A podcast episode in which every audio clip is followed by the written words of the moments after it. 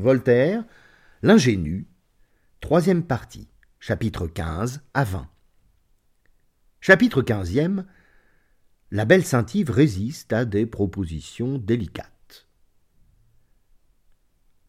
La belle Saint-Yves, plus tendre encore que son amant, alla donc chez monsieur de Saint-Ponge, accompagnée de l'ami chez qui elle logeait, toutes deux cachées dans leur coiffe.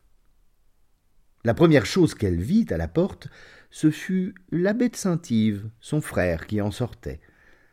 Elle fut intimidée. Mais la dévote amie la rassura. C'est précisément parce qu'on a parlé contre vous qu'il faut que vous parliez. Soyez sûr que dans ce pays, les accusateurs ont toujours raison si on ne se hâte de les confondre. Votre présence, d'ailleurs, où je me trompe fort, fera plus d'effet que les paroles de votre frère. Pour peu qu'on encourage une amante passionnée, elle est intrépide. La Saint-Yves, donc, se présente à l'audience. Sa jeunesse, ses charmes, ses yeux tendres, mouillés de quelques pleurs, attirèrent tous les regards. Chaque courtisan du sous-ministre oublia un moment l'idole du pouvoir pour contempler celle de la beauté. Le Saint-Ponge la fit entrer dans un cabinet. Elle parla avec attendrissement et avec grâce. Saint-Ponge se sentit touché. Elle tremblait. Il la rassura. Revenez ce soir, lui dit-il. Vos affaires méritent qu'on y pense et qu'on en parle à loisir. Il y a ici trop de monde, on expédie les audiences trop rapidement. Il faut que je vous entretienne à fond de tout ce qui vous regarde.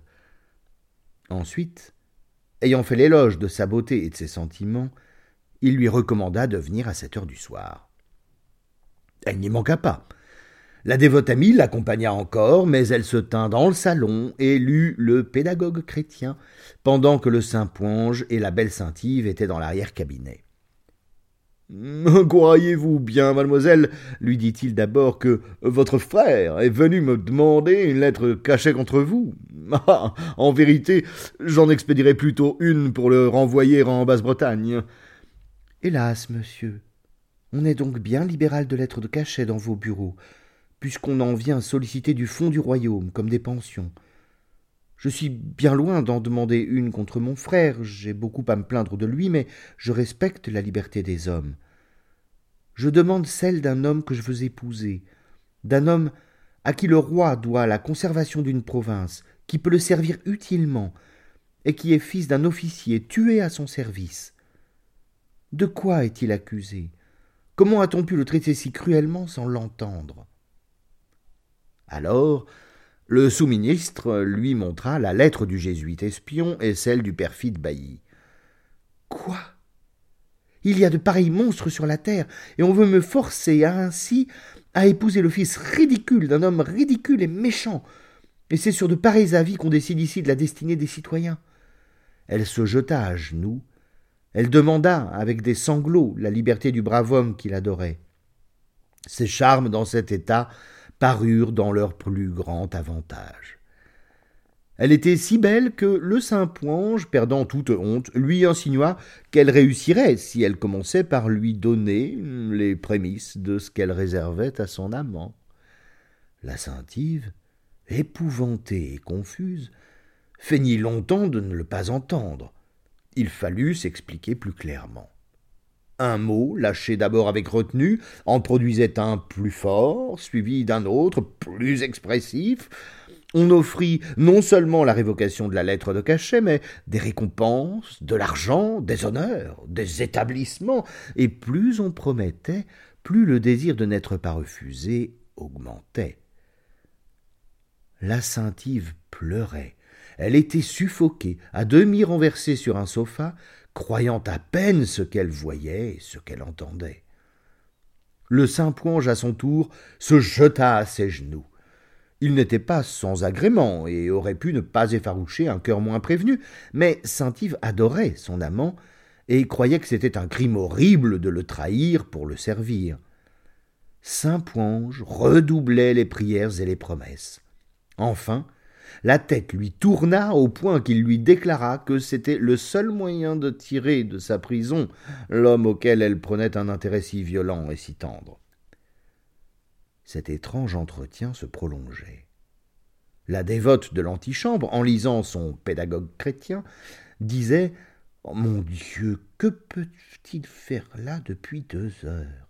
Jamais monseigneur de Saint-Ponge n'a donné une si longue audience. Peut-être qu'il a tout refusé à cette pauvre fille puisqu'elle le prie encore. Enfin, sa compagne sortit de l'arrière-cabinet, tout éperdu, sans pouvoir parler, réfléchissant profondément sur le caractère des grands et des demi-grands qui sacrifient si légèrement la liberté des hommes et l'honneur des femmes. Elle ne dit pas un mot pendant tout le chemin. Arrivée chez l'ami, elle éclata. Elle lui conta. La dévote fit de grands signes de croix. Ma chère amie, il faut consulter dès demain le père tout à tous, notre directeur. Il a beaucoup de crédit auprès de monsieur de Saint-Ponge. Il confesse plusieurs servantes de sa maison. C'est un homme pieux et accommodant qui dirige aussi des femmes de qualité. Abandonnez-vous à lui. C'est ainsi que j'en use, je m'en suis toujours bien trouvé. Nous autres, pauvres femmes, nous avons besoin d'être conduites par un homme. Eh bien donc, ma chère amie, j'irai trouver demain le Père tout à tous, répondit saint Yves. Chapitre XVI elle consulte un jésuite. Dès que la belle et désolée Saint-Yves fut avec son bon confesseur, elle lui confia qu'un homme, puissant et voluptueux, lui proposait de faire sortir de prison celui qu'elle devait épouser légitimement, et qu'il demandait un grand prix de son service, qu'elle avait une répugnance horrible pour une telle infidélité, et que s'il ne s'agissait que de sa propre vie, elle la sacrifierait plutôt que de succomber. Oh, voilà un abominable pécheur, lui dit le père tout à tous. Vous devriez bien me dire le nom de ce vilain homme. C'est à coup sûr quelque janséniste. Je le dénoncerai à sa révérence le père de la chaise, qu'il fera mettre dans le gîte où est à présent la chère personne que vous devez épouser. La pauvre fille, après un long embarras et de grandes irrésolutions, lui nomma enfin Saint-Ponge. Oh, oh, Monseigneur de Saint-Ponge s'écria le jésuite. Ah, ma fille, c'est tout autre chose. Il est cousin du plus grand ministre que nous ayons jamais eu, homme de bien, protecteur de la bonne cause, bon chrétien. Il ne peut avoir eu une telle pensée. Il faut que vous ayez mal entendu. Ah, mon père, je n'ai entendu que trop bien. Je suis perdu, quoi que je fasse. Je n'ai que le choix du malheur et de la honte.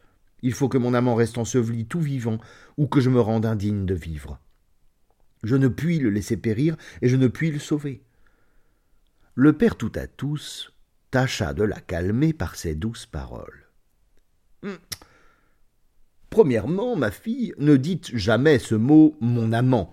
Il y a quelque chose de mondain qui pourrait offenser Dieu. Dites mon mari. Car bien qu'il ne le soit pas encore, vous le regardez comme tel, et rien n'est plus honnête. Secondement, bien qu'il soit votre époux en idée, en espérance, il ne l'est pas en effet. Ainsi, vous ne commettriez pas un adultère, péché énorme qu'il faut toujours éviter autant qu'il est possible. Troisièmement, les actions ne sont pas d'une malice de coulpe quand l'intention est pure, et rien n'est plus pur que de délivrer votre mari. Quatrièmement, vous avez des exemples dans la sainte Antiquité qui peuvent merveilleusement servir à votre conduite. Saint Augustin rapporte que sous le proconsulat de Septimius à Saint-Dénus, en l'an 340 de notre salut, un pauvre homme, ne pouvant payer à César ce qui appartenait à César, fut condamné à la mort, comme il est juste, malgré la maxime où il n'y a rien, le roi perd ses droits. Il s'agissait du livre d'or. Le condamné avait une femme en qui Dieu avait mis la beauté et la prudence. Un vieux Richard promit de donner une livre d'or et même plus à la dame, à condition qu'il commettrait avec elle le péché immonde. Euh, la dame ne crut point mal faire en sauvant la vie à son mari. Saint Augustin approuve fort sa généreuse résignation. Il est vrai que le vieux Richard la trompa, et peut-être même son mari n'en fut pas moins pendu, mais elle avait fait tout ce qui était en elle pour sauver sa vie. Soyez sûre, ma fille, que quand un jésuite vous cite saint Augustin, il faut que ce saint ait pleinement raison. Je ne vous conseille rien, vous êtes sage. Il est à présumer que vous serez utile à votre mari. Monseigneur de Saint-Ponge est un honnête homme, il ne vous trompera pas, c'est tout ce que je puis vous dire. Je prierai Dieu pour vous, et j'espère que tout se passera à sa plus grande gloire. La belle Saint-Yves non moins effrayé des discours du jésuite que des propositions du sous-ministre, s'en retourna éperdue chez son ami. Elle était tentée de se délivrer par la mort de l'horreur de laisser dans une captivité affreuse l'amant qu'elle adorait, et de la honte de le délivrer au prix de ce qu'elle avait de plus cher, et qui ne devait appartenir qu'à cet amant infortuné. Chapitre XVIIe Elle succombe par vertu. Elle priait son ami de la tuer. Mais cette femme, non moins indulgente que le jésuite, lui parla plus clairement encore. Ah, hélas, dit-elle, les affaires ne se font guère autrement dans cette cour si aimable, si galante et si renommée. Les places les plus médiocres et les plus considérables n'ont souvent été données qu'au prix qu'on exige de vous. Écoutez, vous m'avez inspiré de l'amitié et de la confiance. Je vous avouerai que si j'avais été aussi difficile que vous l'êtes, mon mari ne jouirait pas du petit poste qu'il fait vivre.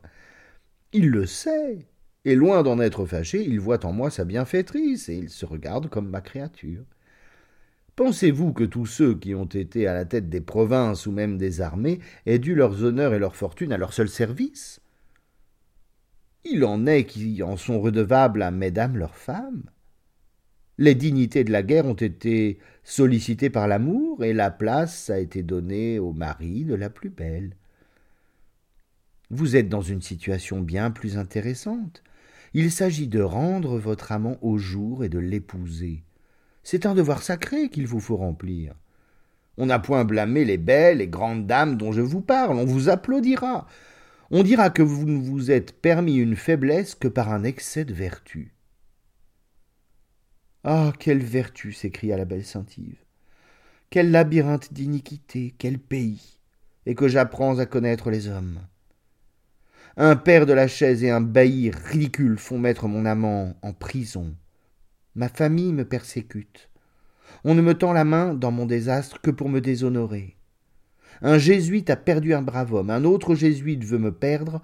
Je ne suis entouré que de pièges et je touche au moment de tomber dans la misère il faut que je me tue, ou que je parle au roi. Je me jetterai à ses pieds sur son passage quand il ira à la messe ou à la comédie. On ne vous laissera pas approcher, lui dit sa bonne amie, et, si vous aviez le malheur de parler, monseigneur de Louvois et le révérend père de la chaise pourraient vous enterrer dans le fond d'un couvent pour le reste de vos jours. Tandis que cette brave personne augmentait ainsi les perplexités de cette âme désespérée, et enfonçait le poignard dans son cœur, Arrive un express de monsieur de Saint-Ponge avec une lettre et deux beaux pendants d'oreilles.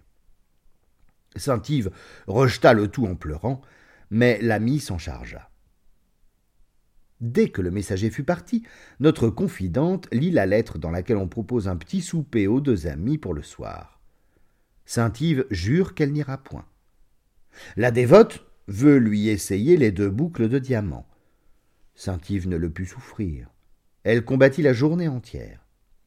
Enfin, n'ayant en vue que son amant, vaincu, entraîné, ne sachant où on l'amène, elle se laisse conduire au souper fatal. Rien n'avait pu la déterminer à se parer de ses pendants d'oreilles. La confidente les apporta, elle les lui ajusta malgré elle avant qu'on se mit à table.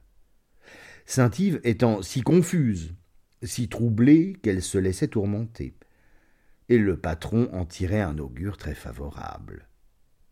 Vers la fin du repas, la confidente se retira discrètement. Le patron montra alors la révocation de la lettre de cachet, le brevet d'une gratification considérable, celui d'une compagnie, et n'épargna pas les promesses. Ah, lui dit Saint-Yves, que je vous aimerais si vous ne vouliez pas être tant aimé. Enfin, après une longue résistance, après des sanglots, des cris, des larmes, affaiblis du combat, Éperdue, languissante, il fallut se rendre. Elle n'eut d'autre ressource que de se promettre de ne penser qu'à l'ingénu, tandis que le cruel jouirait impitoyablement de la nécessité où elle était réduite. Chapitre XVIIIe Elle délivre son amant et un janséniste. Au point du jour, elle vole à Paris, munie de l'ordre du ministre. Il est difficile de peindre ce qui se passait dans son cœur pendant ce voyage. Qu'on imagine hein, une âme vertueuse et noble, humiliée de son opprobre, enivrée de tendresse, déchirée des remords d'avoir trahi son amant, pénétrée du plaisir de délivrer ce qu'elle adore. Ses amertumes, ses combats, son succès partageaient toutes ses réflexions. Ce n'était plus cette fille simple dont une éducation provinciale avait rétréci les idées. L'amour et le malheur l'avaient formée. Le sentiment avait fait autant de progrès en elle que la raison en avait fait dans l'esprit de son amant infortuné. Les filles apprennent à sentir plus aisément que les hommes n'apprennent à penser. Son aventure était plus instructive que quatre ans de couvent. Son habit était d'une simplicité extrême. Elle voyait avec horreur les ajustements sous lesquels elle avait paru devant son funeste bienfaiteur. Elle avait laissé ses boucles de diamants à sa compagne sans même les regarder. Confuse et charmée, idolâtre de l'ingénu et se haïssant elle-même, elle arrive enfin à la porte de cet affreux château, palais de la vengeance qui renferma souvent le crime et l'innocence. Quand il fallut descendre du carrosse, les forces lui manquèrent. On l'aida. Elle entra, le cœur palpitant, les yeux humides, le front consterné. On la présente au gouverneur. Elle veut lui parler, sa voix expire. Elle montre son ordre en articulant à peine quelques paroles. Le gouverneur aimait son prisonnier. Il fut très aise de sa délivrance. Son cœur n'était pas endurci comme celui de quelques honorables geôliers, ses confrères, qui, ne pensant qu'à la rétribution attachée à la garde de leurs captifs, fondant leurs revenus sur leurs victimes et vivant du malheur d'autrui, se faisaient en secret une joie affreuse des larmes des infortunés. Il fait venir le prisonnier dans son appartement. Les deux amants se voient, et tous deux s'évanouissent. La belle Saint-Yves resta longtemps sans mouvement et sans vie. L'autre rappela bientôt son courage. C'est apparemment là madame votre femme, lui dit le gouverneur. Vous ne m'aviez point dit que vous fussiez marié. On me mande que c'est à ces soins généreux que vous devez votre délivrance. Ah, je ne suis pas digne d'être sa femme, dit la belle Saint-Yves d'une voix tremblante. Et elle retomba encore en faiblesse. Quand elle eut repris ses sens, elle présenta, toujours tremblante, le billet de la gratification et la promesse, par écrit, d'une compagnie. L'ingénu, aussi étonné qu'attendri, s'éveillait d'un songe pour retomber dans un autre. Pourquoi ai-je été enfermé ici? Comment avez-vous pu m'en tirer? Où sont les monstres qui m'y ont plongé? Vous êtes une divinité qui descendait du ciel à mon secours.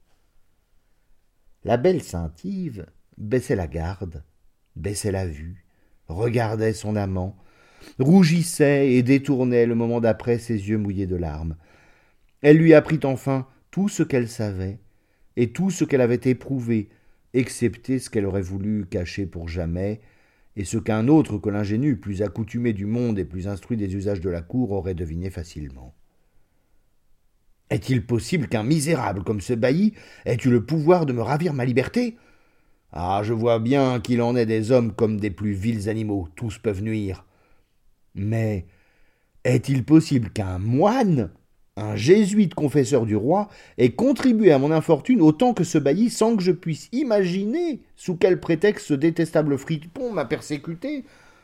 M'a-t-il fait passer pour un janséniste? Enfin, comment vous êtes-vous souvenu de moi? Je ne le méritais pas, je n'étais alors qu'un sauvage. Quoi Vous avez pu, sans conseil, sans secours, entreprendre le voyage de Versailles? Vous y avez paru, et on a brisé mes fers. Il est donc dans la beauté et dans la vertu un charme invincible qui fait tomber les portes de fer et qui amollit les cœurs de bronze. À ce mot de vertu, des sanglots échappèrent à la belle Saint-Yves. Elle ne savait pas combien elle était vertueuse dans le crime qu'elle se reprochait. Son amant continua ainsi. Ange qui avait rompu mes liens, si vous avez eu, ce que je ne comprends pas encore, assez de crédit pour me faire rendre justice, faites-la donc rendre aussi à un vieillard qui m'a le premier appris à penser, comme vous m'avez appris à aimer. La calamité nous a unis, je l'aime comme un père, je ne veux vivre ni sans vous, ni sans lui. Moi, que je sollicite le même homme qui, oui, je veux tout vous devoir, et je ne veux devoir jamais rien qu'à vous. Écrivez à cet homme puissant, comblez-moi de vos bienfaits, achevez ce que vous avez commencé, achevez vos prodiges. Elle sentait qu'elle devait faire tout ce que son amant exigeait. Elle voulut écrire, sa main ne pouvait obéir. Elle recommença trois fois sa lettre, la déchira trois fois. Elle écrivit enfin, et les deux amants sortirent après avoir embrassé le vieux martyr de la grâce efficace. L'heureuse et désolée Saint-Yves savait dans quelle maison logeait son frère. Elle y alla. Son amant prit un appartement dans la même maison. À peine y furent-ils arrivés que son protecteur lui envoya l'ordre de l'élargissement du bonhomme Gordon et lui demanda rendez-vous pour le lendemain.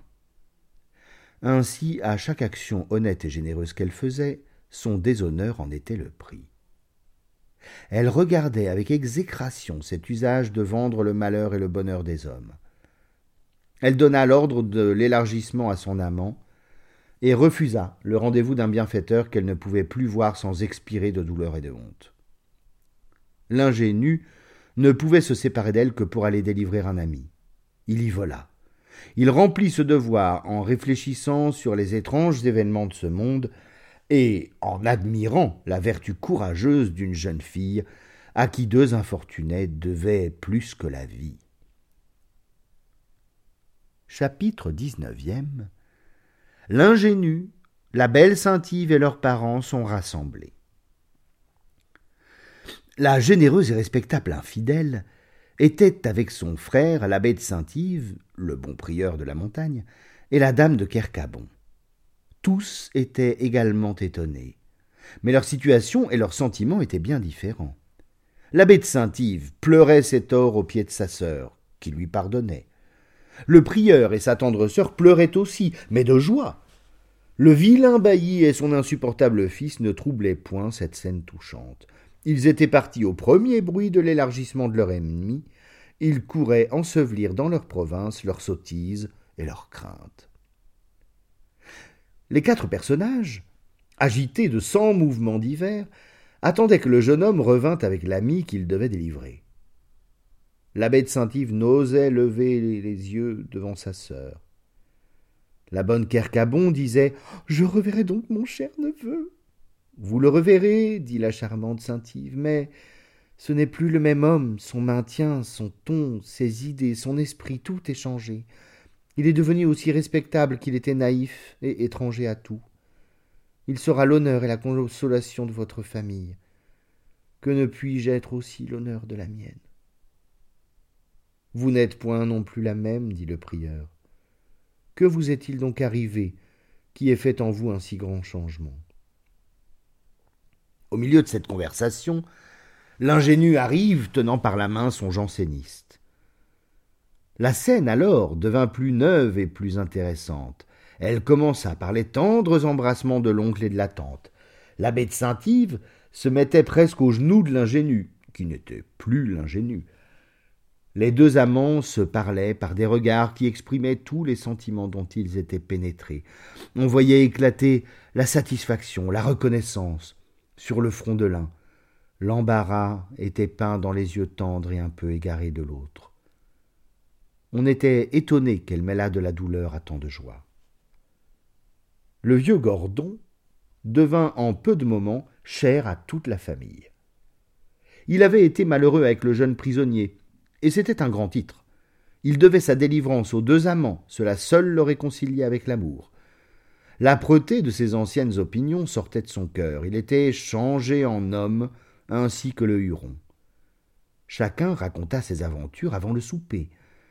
Les deux abbés, la tante, écoutaient comme des enfants qui entendent des histoires de revenants, et comme des hommes qui s'intéressent tous à tant de désastres. Hélas, dit Gordon, il y a peut-être plus de cinq cents personnes vertueuses qui sont à présent dans les mêmes fers que mademoiselle euh, que mademoiselle de Saint-Yves a brisé. Leurs malheurs sont inconnus. On trouve assez de mains qui frappent sur la foule des malheureux, et rarement une main secourable. Cette réflexion, si vraie, augmentait sa sensibilité et sa reconnaissance. Tout redoublait le triomphe de la belle Saint-Yves. On admirait la grandeur et la fermeté de son âme. L'admiration était mêlée de ce respect qu'on sent malgré soi pour une personne qu'on croit avoir du crédit à la cour. Mais l'abbé de Saint-Yves disait quelquefois Comment ma sœur a-t-elle pu faire pour obtenir sitôt ce crédit? On allait se mettre à table de très bonne heure. Voilà que la bonne amie de Versailles arrive sans rien savoir de tout ce qui s'était passé. Elle était en carrosse à six chevaux, et on voit bien à qui appartenait l'équipage. Elle entre avec l'air imposant d'une personne de cour qui a de grandes affaires, salue très légèrement la compagnie, et tirant la belle Saint-Yves à l'écart. Pourquoi vous faire tant attendre? Suivez-moi, voilà vos diamants que vous aviez oubliés. Elle ne put dire ces paroles si bas que l'ingénu ne les entendit. Il vit les diamants. Le frère fut interdit. L'oncle et la tante n'éprouvèrent qu'une surprise de bonnes gens qui n'avaient jamais vu une telle magnificence. Le jeune homme, qui s'était formé par un an de réflexion, en fit malgré lui et parut troublé un moment. Son amante s'en aperçut. Une pâleur mortelle se répandit sur son beau visage. Un frisson la saisit. Elle se soutenait à peine. Ah, madame, dit-elle à la fatale amie, vous m'avez perdu, vous me donnez la mort. Ces paroles percèrent le cœur de l'ingénu. Mais il avait déjà appris à se posséder. Il ne les releva point, de peur d'inquiéter sa maîtresse devant son frère, mais il pâlit comme elle. Saint-Yves, éperdue de l'altération qu'elle apercevait sur le visage de son amant, entraîne cette femme hors de la chambre dans un petit passage, jette les diamants à terre devant elle. Ah, ce ne sont pas eux qui m'ont séduite, vous le savez, mais celui qui les a donnés ne me reverra jamais. L'ami les ramassait, et Saint-Yves ajoutait Qu'il les reprenne ou qu'il vous les donne. Allez, ne me rendez pas plus honteuse de moi-même. L'ambassadrice, enfin, s'en retourna, ne pouvant comprendre les remords dont elle était témoin. La belle Saint-Yves, oppressée, éprouvant dans son corps une révolution qui la suffoquait, fut obligée de se mettre au lit. Mais, pour n'alarmer personne, elle ne parla point de ce qu'elle souffrait, et ne prétextant que sa lassitude, elle demanda la permission de prendre du repos. Mais ce fut après avoir rassuré la compagnie par des paroles consolantes et flatteuses, et jeté sur son amant des regards qui portaient le feu dans son âme. Le souper, qu'elle n'animait pas, fut triste dans le commencement, mais de cette tristesse intéressante qui fournit des conversations attachantes et unies, si supérieure à la frivole joie qu'on recherche et qui n'est d'ordinaire qu'un bruit importun.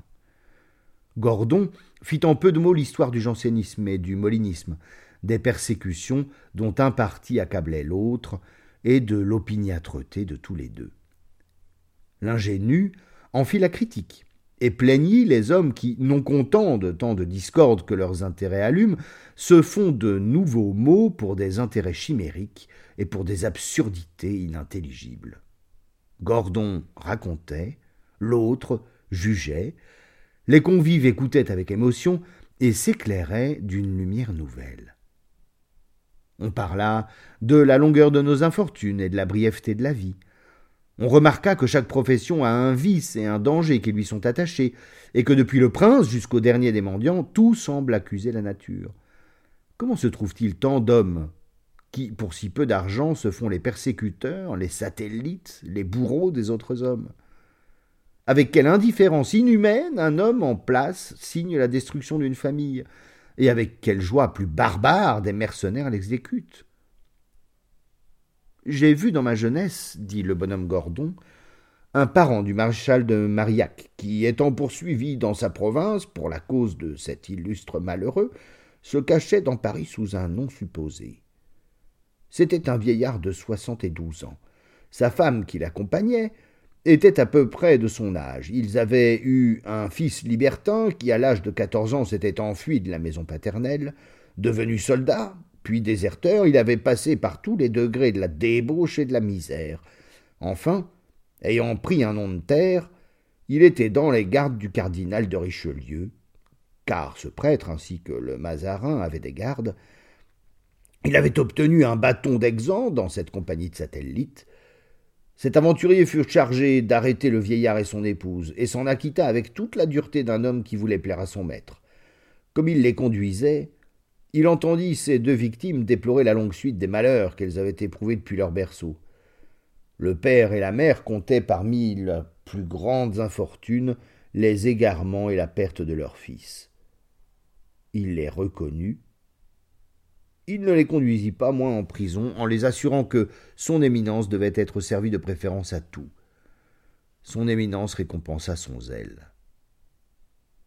J'ai vu un espion du père de la chaise trahir son propre frère dans l'espérance d'un petit bénéfice qu'il n'eut point et je l'ai vu mourir non de remords, mais de douleur d'avoir été trompé par le jésuite. L'emploi de confesseur que j'ai longtemps exercé m'a fait connaître l'intérieur des familles. Je n'en ai guère vu qui ne fussent plongés dans l'amertume, tandis qu'au dehors, couverte du masque du bonheur, elles paraissaient nager dans la joie. Et j'ai toujours remarqué que les grands chagrins étaient le, le fruit de notre cupidité effrénée. Pour moi, dit l'ingénu, je pense qu'une âme noble, reconnaissante et sensible peut vivre heureuse, et je compte bien jouir d'une félicité sans mélange avec la belle et généreuse Saint-Yves. Car je me flatte, ajouta-t-il, en s'adressant à son frère avec le sourire de l'amitié, que vous ne me refuserez pas comme l'année passée, et que je m'y prendrai d'une manière plus décente. L'abbé se confondit en excuses du passé et en protestations d'un attachement éternel. L'oncle Kercabon dit que ce serait le plus beau jour de sa vie. La bonne tante, en s'extasiant et en pleurant de joie, s'écriait oh, Je vous l'avais bien dit que vous ne seriez plus jamais sous-diacre. Ce sacrement-ci vaut mieux que l'autre. Vous ne serez pas sous-diacre. Plût à Dieu que j'en eusse été honoré, mais je vous servirai de mère. Alors, ce fut à qui renchérirait sur les louanges de la tendre Saint-Yves. Son amant avait le cœur trop plein de ce qu'elle avait fait pour lui, il l'aimait trop pour que l'aventure des diamants eût fait sur son cœur une impression dominante. Mais ces mots qu'il avait trop entendus, vous me donnez la mort, l'effrayaient encore en secret et corrompaient toute sa joie tandis que les éloges de sa belle maîtresse augmentaient encore son amour. Enfin, on n'était plus occupé que d'elle. On ne parlait que du bonheur que ces deux amants méritaient. On s'arrangeait pour vivre tous ensemble dans Paris. On faisait des projets de fortune et d'agrandissement, on se livrait à toutes ces espérances que la moindre lueur de félicité fait naître si aisément. Mais l'ingénu, dans le fond de son cœur, éprouvait un sentiment secret qui repoussait cette illusion. Il relisait ses promesses signées Saint-Ponge et les brevets signés Louvois. On lui dépeignit ces deux hommes tels qu'ils étaient ou qu'on les croyait être, Chacun parla des ministres et du ministère avec cette liberté de table, regardée en France comme la plus précieuse liberté qu'on puisse goûter sur la terre. Si j'étais roi de France, dit l'ingénu, voici le ministre de la guerre que je choisirais. Je voudrais un homme de la plus haute naissance, par la raison qu'il donne des ordres à la noblesse. J'exigerais qu'il eût été lui-même officier, qu'il eût passé par tous les grades, qu'il fût au moins lieutenant général des armées et digne d'être maréchal de France. Car n'est-il pas nécessaire qu'il ait servi lui-même pour mieux connaître les détails du service? Et les officiers n'obéiront-ils pas avec cent fois plus d'allégresse à un homme de guerre qui aura comme eux signalé son courage qu'à un homme de cabinet qui ne peut que deviner tout au plus les opérations d'une campagne, quelque esprit qu'il puisse avoir? Je ne serais pas fâché que mon ministre fût généreux quoique mon garde du Trésor royal en fût quelquefois un peu embarrassé. J'aimerais qu'il eût un travail facile et que même il se distinguât par cette gaieté d'esprit, partage d'un homme supérieur aux affaires qui plaît tant à la nation et qui rend tous les devoirs moins pénibles. Il désirait qu'un ministre eût ce caractère, parce qu'il avait toujours remarqué que cette belle humeur est incompatible avec la cruauté. Monseigneur de Louvois n'aurait peut-être pas été satisfait des souhaits de l'ingénu, il avait une autre sorte de mérite. Mais pendant qu'on était à table, la maladie de cette fille malheureuse prenait un caractère funeste. Son sang s'était allumé, une fièvre dévorante s'était déclarée, elle souffrait et ne se plaignait point, attentive à ne pas troubler la joie des convives. Son frère, sachant qu'elle ne dormait pas, alla au chevet de son lit. Il fut surpris de l'état où elle était. Tout le monde accourut. L'amant se présentait à la suite du frère. Il était sans doute le plus alarmé, le plus attendri de tous, mais il avait appris à joindre la discrétion à tous les dons heureux que la nature lui avait prodigués, et le sentiment prompt des bienséances commençait à dominer en lui. On fit venir aussitôt un médecin du voisinage. C'était un de ceux qui visitent leurs malades en courant, qui confondent la maladie qu'ils viennent de voir avec celle qu'ils voient, qui mettent une pratique aveugle dans une science à laquelle toute la maturité d'un discernement sain et réfléchi ne peut ôter son incertitude et ses dangers. Il redoubla le mal par sa précipitation à prescrire un remède alors à la mode. De la mode jusque dans la médecine, cette manie était trop commune dans Paris. La triste Saint-Yves contribuait encore plus que son médecin à rendre sa maladie dangereuse. Son âme tuait son corps. La foule des pensées qui l'agitaient portait dans ses veines un poison plus dangereux que celui de la fièvre la plus brûlante. Chapitre vingtième La belle Saint-Yves meurt, et ce qui en arrive.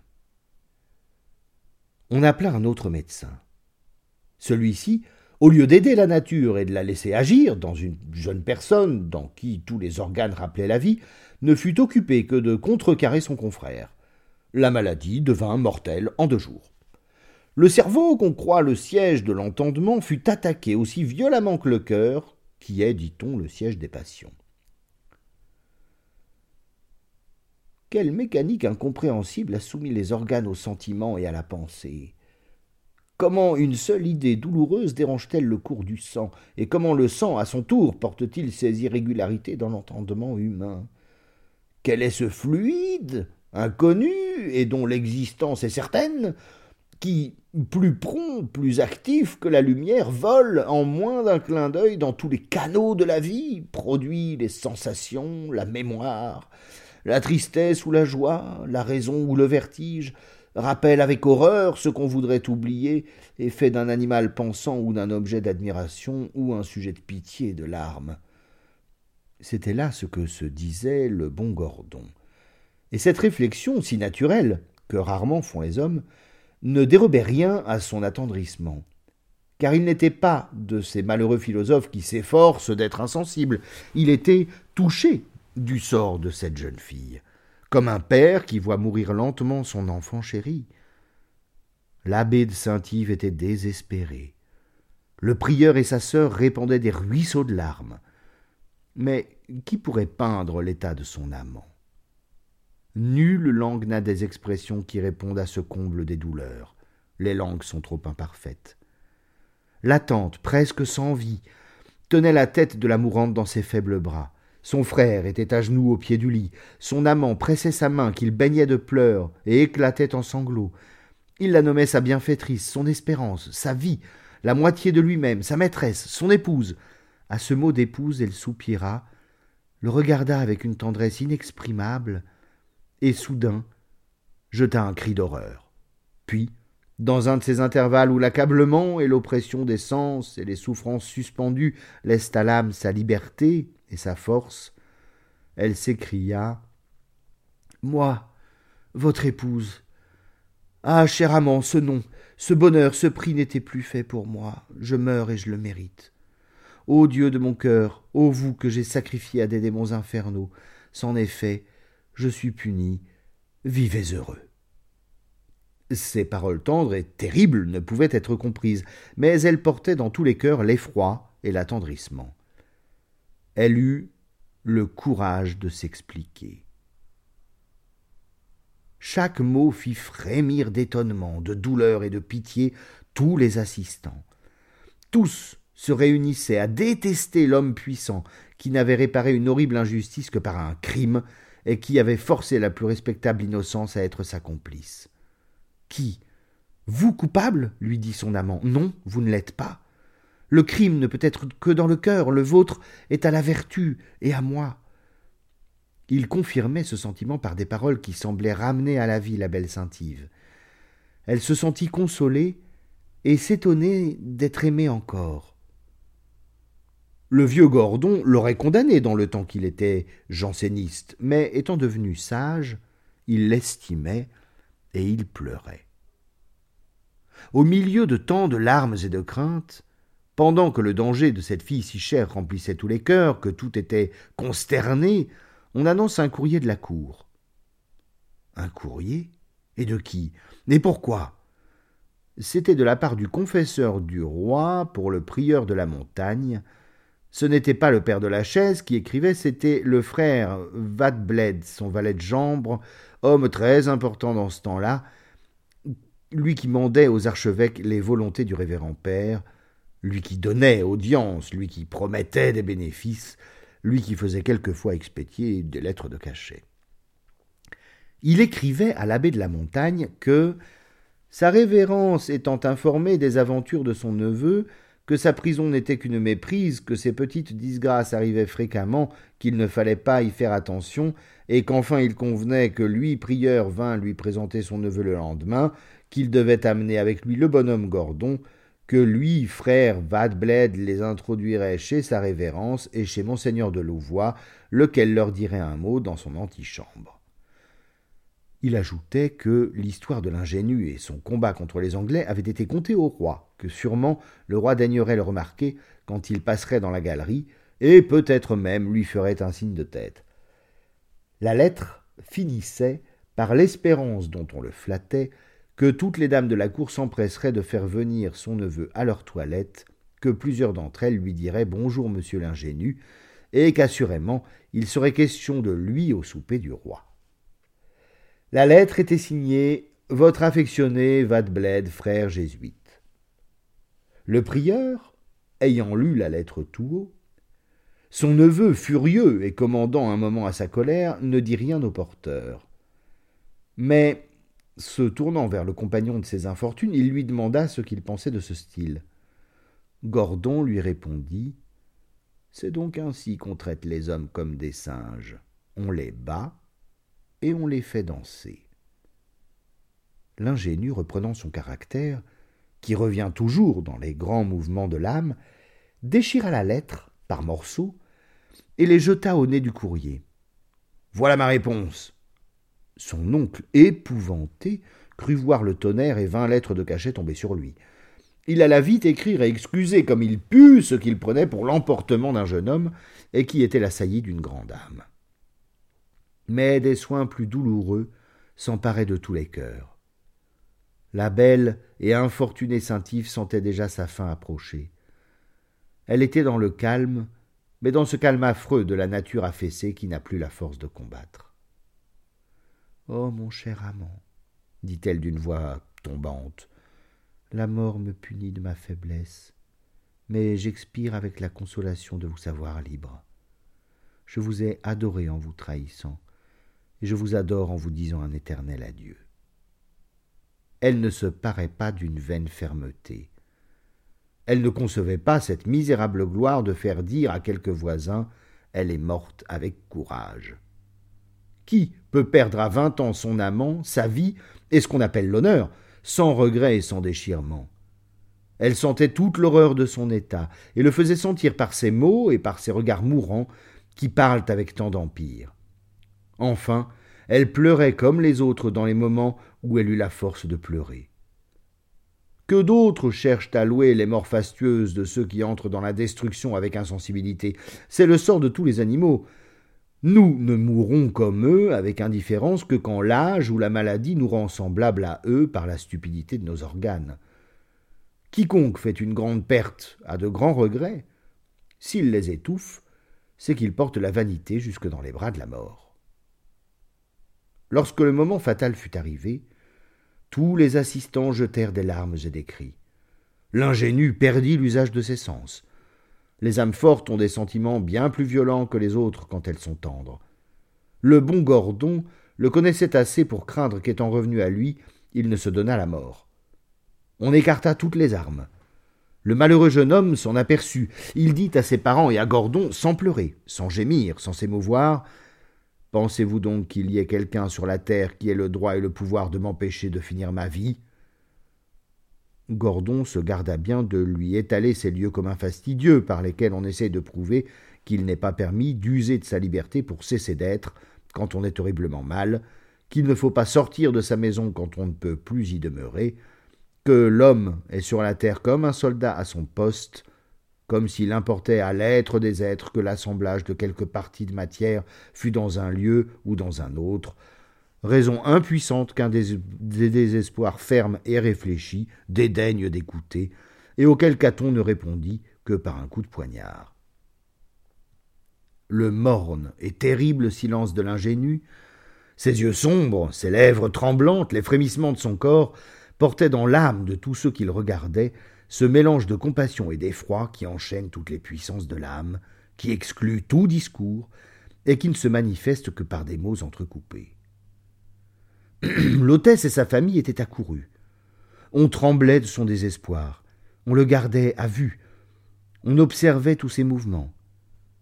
Déjà, le corps glacé de la belle Saint-Yves avait été porté dans une salle basse, loin des yeux de son amant, qui semblait la chercher encore, quoiqu'il ne fût plus en état de rien voir. Au milieu de ce spectacle de la mort, tandis que le corps est exposé à la porte de la maison, que deux prêtres à côté d'un bénitier récitent des prières d'un air distrait, que des passants jettent quelques gouttes d'eau bénite sur la brière par oisiveté, que d'autres poursuivent leur chemin avec indifférence, que les parents pleurent et qu'un amant est près de s'arracher la vie, le saint Ponge arrive avec l'ami de Versailles. Son goût passager, n'ayant été satisfait qu'une fois, était devenu de l'amour. Le refus de ses bienfaits l'avait piqué. Le père de la chaise n'aurait jamais pensé à venir dans cette maison, mais saint Ponge ayant tous les jours devant les yeux l'image de la belle Saint-Yves, brûlant d'assouvir une passion qui par une seule jouissance avait enfoncé dans son cœur l'aiguillon des désirs, ne balança pas à venir lui-même chercher celle qu'il n'aurait pas peut-être voulu revoir trois fois si elle était venue d'elle-même. Il descend de carrosse. Le premier objet qui se présente à lui est une bière. Il détourne les yeux avec ce simple dégoût d'un homme nourri dans les plaisirs, qui pense qu'on doit lui épargner tout spectacle qui pourrait le ramener à la contemplation de la misère humaine. Il veut monter. La femme de Versailles demande par curiosité qui on va enterrer. On prononce le nom de mademoiselle de Saint-Yves. À ce nom, elle pâlit et poussa un cri affreux. Saint-Pouange se retourne. La surprise et la douleur remplissent son âme. Le bon Gordon était là, les yeux remplis de larmes. Il interrompt ses tristes prières pour apprendre à l'homme de cour toute cette horrible catastrophe. Il lui parle, avec cet empire que donnent la douleur et la vertu. Saint Pouange n'était point né méchant. Le torrent des affaires et des amusements avait emporté son âme, qui ne se connaissait pas encore. Il ne touchait point à la vieillesse, qui endurcit d'ordinaire le cœur des ministres. Il écoutait Gordon, les yeux baissés, et il en essuyait quelques pleurs qu'il était étonné de répandre il connut le repentir. Je veux voir absolument, dit-il, cet homme extraordinaire dont vous m'avez parlé. Il m'attendit presque autant que cette innocente victime dont j'ai causé la mort. Gordon le suit jusqu'à la chambre où le prieur, la Kercabon, l'abbé de Saint-Yves et quelques voisins rappelaient à la vie le jeune homme retombé en défaillance. J'ai fait votre malheur, lui dit le sous-ministre. J'emploierai ma vie à le réparer. La première idée qui vint à l'ingénu fut de le tuer, et de se tuer lui-même après. Rien n'était plus à sa place. Mais il était sans armes et veillé de près. Saint-Ponge ne se rebuta point des refus, accompagnés du reproche, du mépris et de l'horreur qu'il avait mérité et qu'on lui prodigua. Le temps adoucit tout. Monseigneur de Louvois vint enfin à bout de faire un excellent officier de l'ingénu qui apparut sous un autre nom à Paris et dans les armées avec l'approbation de tous les honnêtes gens, et qui a été à la fois un guerrier et un philosophe intrépide. Il ne parlait jamais de cette aventure sans gémir, et cependant sa consolation était d'en parler. Il chérit la mémoire de la tendre Saint-Yves jusqu'au dernier moment de sa vie. L'abbé de Saint-Yves et le prieur eurent chacun un bon bénéfice. La bonne Kercabon aima mieux voir son neveu dans les honneurs militaires que dans le sous-diaconat. La dévote de Versailles garda les boucles de diamants et reçut encore un beau présent. Le père tout à tous eut des boîtes de chocolat, de café, de sucre candi, de citron, confit, avec les méditations du révérend père Croiset et la fleur des saints reliée en maroquin. Le bon Gordon vécut avec l'ingénu jusqu'à sa mort dans la plus intime amitié. Il eut un bénéfice aussi, et oublia pour jamais la grâce efficace et le concours concomitant. Il prit pour sa devise Malheur est bon à quelque chose. Combien d'honnêtes gens dans le monde ont pu dire Malheur n'est bon à rien